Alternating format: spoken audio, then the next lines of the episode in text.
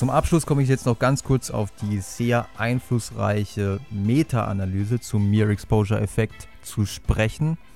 Und zwar ist es die Meta-Analyse von Bornstein aus dem Jahr 1989 mit dem Titel Exposure and Effect, Overview and Meta-Analysis of Research. Das Schöne an dieser Meta-Analyse ist, dass ein paar Faktoren herausgearbeitet wurden, die den Mere Exposure-Effekt moderieren, also dafür verantwortlich sind, ob der Effekt jetzt groß oder eher gering ausfällt.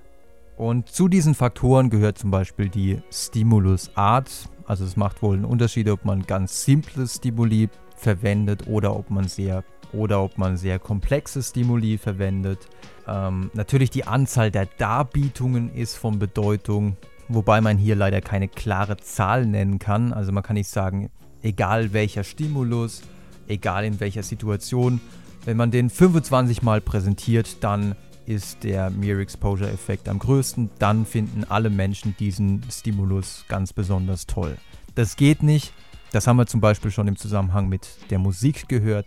Es macht einen Unterschied, ob wir das beiläufig rezipieren oder eben konzentriert sind. Zudem macht es auch einen Unterschied, und das ist der nächste Punkt, wie lange denn jetzt dieser Stimulus dargeboten wird. Wird er nur für ein paar Millisekunden dargeboten Interessant ist, dass die Tendenz eher dahin geht, dass kürzere Darbietungszeiten, also Darbietungszeiten, die uns eher die bewusste Wahrnehmung erschweren, dass solche kürzeren Darbietungen eher effektiver zu sein scheinen.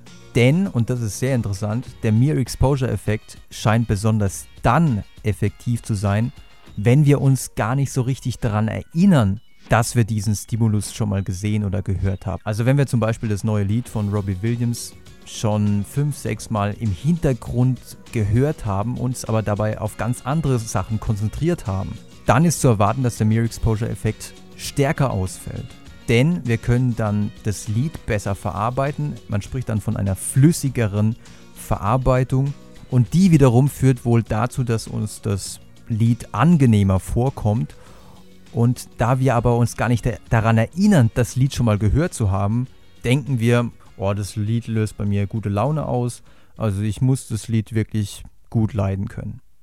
Wenn ich mich jedoch bewusst daran erinnere, also wir sind jetzt schon beim nächsten Punkt, nämlich dem Punkt bewusste Erinnerung, wenn ich mich jedoch bewusst daran erinnere, dass ich dieses Lied schon fünf, sechs Mal gehört habe, dann ist ja dieses schon mehrfache Hören ein eventuell offensichtlicher Grund für mich, zu denken, vielleicht mag ich das Lied, weil ich es eben jetzt schon ein paar Mal gehört habe. Also wir werden dann womöglich ein bisschen skeptisch gegenüber diesem positiven Gefühl, das vielleicht gerade ausgelöst wird, wenn wir das Lied wieder hören. So viel also für den Moment zum Mere Exposure Effekt. In der nächsten Episode werden wir uns anschauen, inwieweit das auch in der Konsumentenpsychologie, Stichwort Werbung und Stichwort Product Placement genutzt werden kann und natürlich auch schon weitgehend genutzt wird.